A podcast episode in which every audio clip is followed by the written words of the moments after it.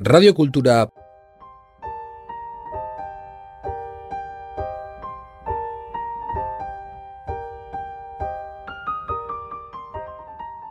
puntu eus?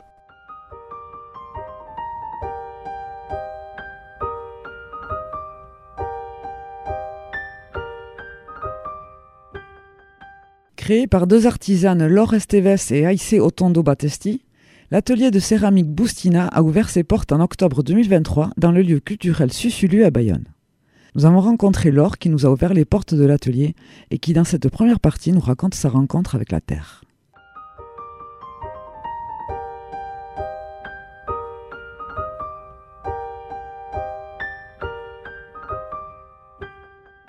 Je reste très attachée au tournage. C'est un côté très grisant. On voit la terre danser sous ses mains.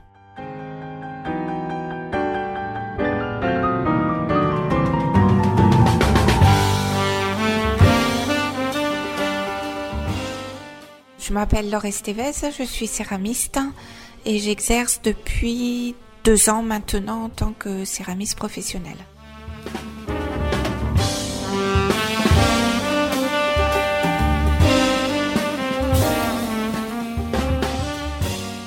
J'ai pas toujours été céramiste, j'étais avant chef de projet en informatique, mais j'ai toujours travaillé de mes mains depuis plus de 20 ans. J'ai testé plein d'activités différentes, de la vannerie, de la mosaïque, euh, vraiment de tout. Et le, travail de mes mains a beaucoup de sens pour moi. Jusqu'au jour où j'ai rencontré euh, la terre. Et là, ça a été une révélation. J'ai pu voir dans la pratique de la céramique, comment m'exprimer et j'ai pu euh, anticiper de nouveaux projets que je n'avais pas forcément anticipés avec les autres domaines d'activité. Donc euh, avec le, le Covid, les confinements, j'ai pu en tant que loisir m'entraîner encore plus et puis j'ai décidé de faire une reconversion professionnelle. Donc je suis arrivée à la céramique par ce biais.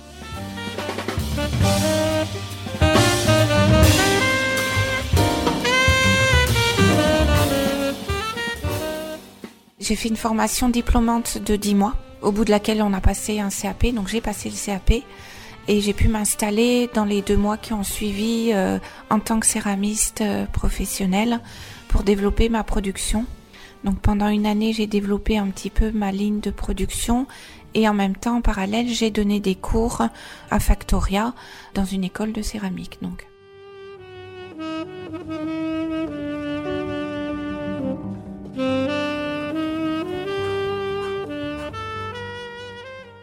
Céramique ou poterie, c'est un petit peu la même chose, sauf que la poterie, généralement, on l'utilise pour la création de pots. C'est vraiment plus utilitaire, ou juste des pots euh. On parle de céramique quand on commence à associer des matières, ce qui est mon cas, ou quand on part vers une production qui est un petit peu plus artistique. Donc là, on parle de céramique ça élargit un petit peu le périmètre de la poterie pure. Mais rien de négatif dans le mot potier ni dans le mot euh, céramiste. C'est juste que le périmètre est un petit peu plus large. Voilà.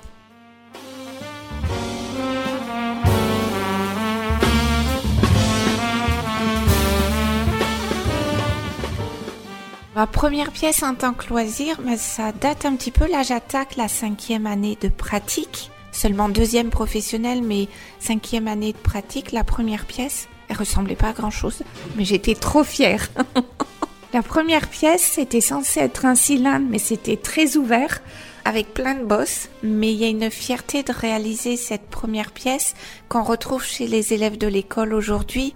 Il y a une, euh, une espèce de satisfaction qui est très importante de créer de ses mains.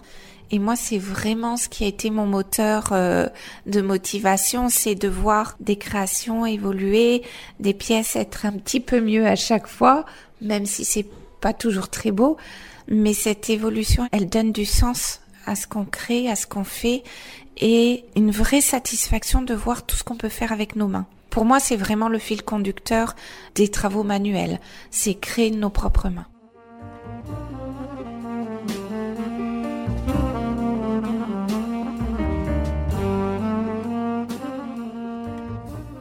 La première pièce, oui, je l'ai gardée jusqu'à il y a deux semaines parce que stocker dans le garage toutes les premières pièces, ça prend un volume très important. Par contre, toutes mes pièces, je les ai en photo. Donc là, euh, non, je les garde pas toutes. C'est compliqué de stocker euh, ces productions. Avec le temps, on a envie de garder un exemplaire des étapes importantes, mais garder la nouvelle production, euh, ça c'est essentiel.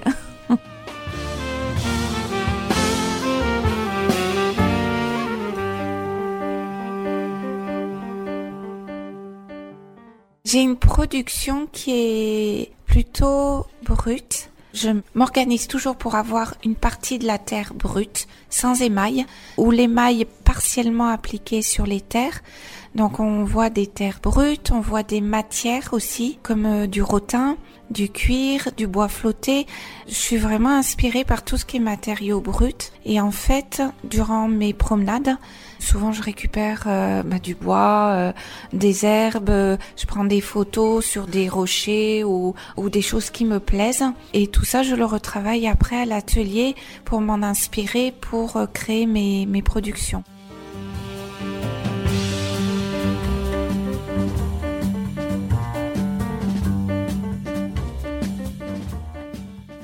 Moi, je travaille principalement le grès. Le grès, c'est une terre qui cuit à haute température. Comme elle est cuite à haute température, elle est étanche. Mais l'émail est quand même euh, important pour apporter la touche décorative. C'est la partie qu'on retrouve sous toutes les céramiques, les arts de la table. C'est la partie brillante qui vient apporter soit une touche de couleur, soit une touche de brillance ou de mat et qui vient finir la pièce. Pour les arts de la table, elle vient apporter une étanchéité supplémentaire. Donc euh, la terre n'est plus du tout pour eux, c'est la garantie qu'elle soit complètement étanche. L'émail, quand je l'utilise sur mes pièces décoratives, ce n'est que l'usage décoratif. J'ai des émaux qui sont texturés au toucher, qui ont de la granularité. Et l'émail, je l'aime aussi pour ces aspects-là qui apportent vraiment une touche euh, de matière en plus de la terre.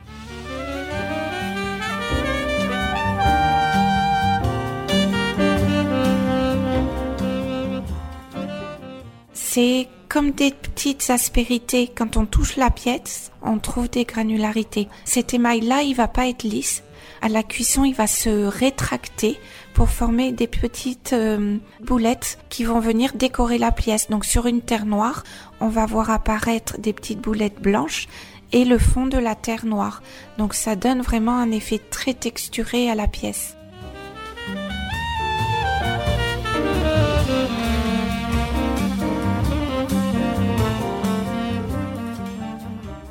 Le cycle de la poterie, il est assez long. Donc, on façonne la terre. Il y a un temps de séchage qui peut être plus ou moins long en fonction des saisons. Ensuite, il y a une première cuisson qu'on appelle le dégourdi. Et après le dégourdi, on va pouvoir travailler l'émail. Donc l'émail, c'est un bain de poudre et d'eau. Donc un bain plus ou moins euh, liquide dans lequel on va tremper la pièce. Donc moi, j'utilise plusieurs techniques, soit au trempage, soit le pinceau. Donc je vais aller tremper mes pièces et après je vais pouvoir leur faire subir une dernière cuisson à 1300 degrés. Et c'est là que l'émail va se révéler. Quand on applique l'émail, on a juste une couche de poudre sur la pièce. La pièce, elle apparaît blanche poudreuse, mais quand on va ouvrir le four après la deuxième cuisson, l'émail va apparaître là texturé par rapport aux émaux que j'utilise ou prendre sa couleur définitive et laisser apparaître la terre euh, brute en, en transparence quand on a de l'émail transparent. C'est un cycle relativement long. En fonction des saisons, on peut compter entre euh, deux, trois semaines, même un mois pour ressortir une pièce définitive.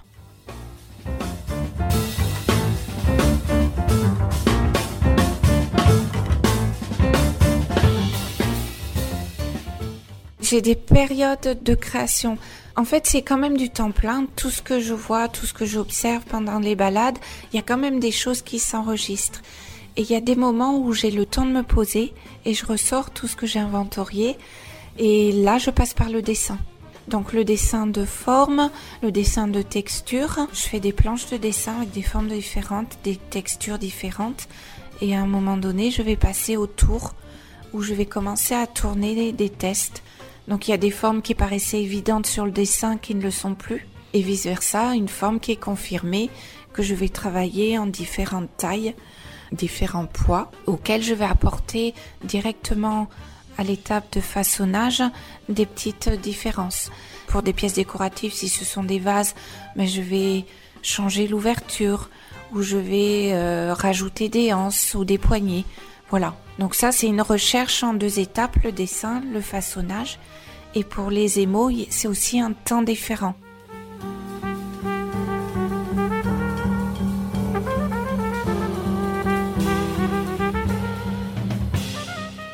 Les émaux, je les fabrique à l'atelier. Donc je prends des recettes différentes. Je vais faire une palette de recettes que je vais tester et à la sortie du four, je vais les retravailler en fonction des résultats. Donc je vais apporter des dosages différents. Ou bien les recettes vont pas me plaire, je n'ai pas le résultat attendu, euh, je vais en éliminer et petit à petit je vais resserrer les résultats et travailler des recettes spécifiques pour les faire un petit peu évoluer. Le travail, les inspirations, c'est vraiment en deux temps. Il y a le travail des formes et des idées avec le façonnage et le travail des recettes d'émail d'un autre côté. Et à la fin, je vais pouvoir rassembler les deux. Mais généralement, dans une année, j'ai deux étapes de façonnage et une étape de recette. C'est tellement long à faire aboutir que euh, j'ai eu une année pour créer une ligne de production et maintenant, je vais faire évoluer les productions. Je vais pas en faire autant tous les ans. Ça demande beaucoup, beaucoup plus de temps.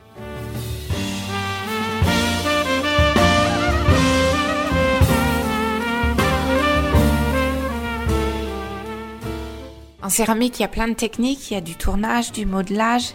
Dans le modelage, il y a aussi plein de techniques. Mais je reste très attachée au tournage c'est un côté très grisant. On voit la terre danser sous ses mains. Et ça, franchement, c'est c'est vraiment beau, c'est grisant. Quand je regarde euh, Aïssé tourner, j'ai ce même côté euh, fascination à voir monter la terre entre ses mains. Et quand je le pratique, j'ai un autre aspect. C'est vraiment, je sens la terre évoluer dans mes mains, mais c'est tout aussi euh, grisant. Donc ça, c'est le tournage.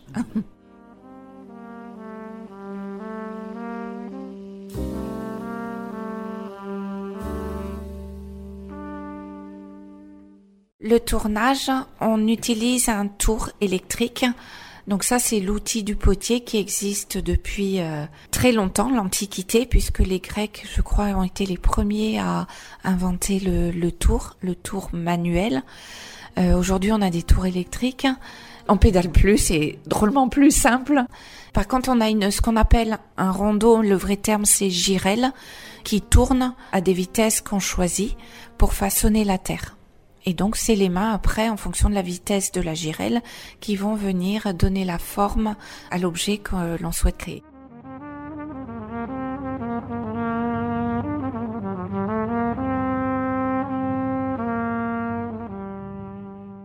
Le grès, je trouve que il a une, diversité de couleurs. Bon, on l'a aussi dans la faïence, mais la cuisson haute température apporte des pièces plus solides étanche, donc on peut travailler avec peut-être des fois un peu moins d'émaux.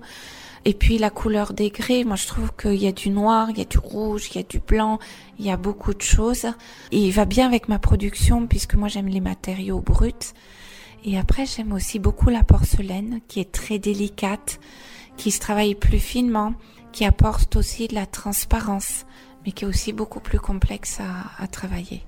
Donc ça j'en fais beaucoup moins, je commence juste à essayer de sortir quelques pièces en porcelaine.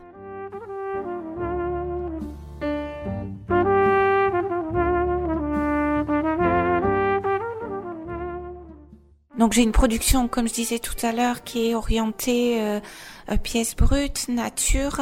J'ai trois lignes de collection. Je fais une ligne art de la table, une ligne que j'appelle collection peau, puisque l'émail ou d'autres matières premières viennent habiller les pièces, et une collection prolongement où mes pièces viennent, comment dire, sont terminées par de la vannerie j'initialise une forme de pièce et la vannerie vient terminer le, la pièce, que ce soit un vase ou, un vide-poche ou autre chose.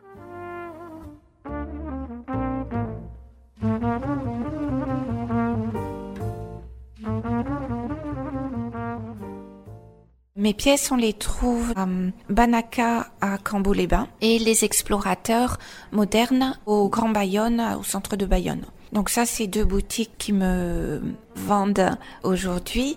Je participe aussi à la maison Sabaldou qui est à Anglette. C'est un regroupement d'artisans d'art. Et là, il y a tout type de métiers qui sont représentés. Ils font des expositions, les échoppes. Tous les trimestres, il y a une échoppe il y a plein d'adhérents différents et tous ne viennent pas à chaque échoppe. Donc on renouvelle les, les expositions. Le lieu est, est sublime.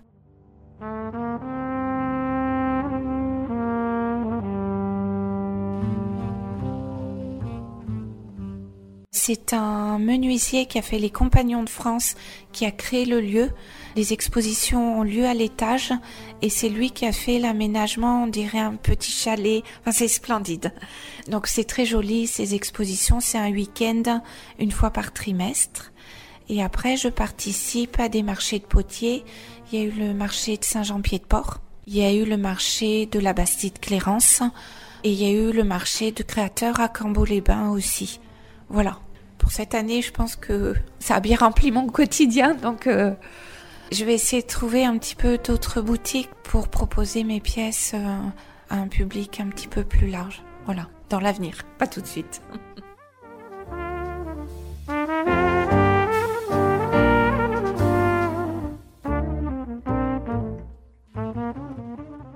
Radio Cultura.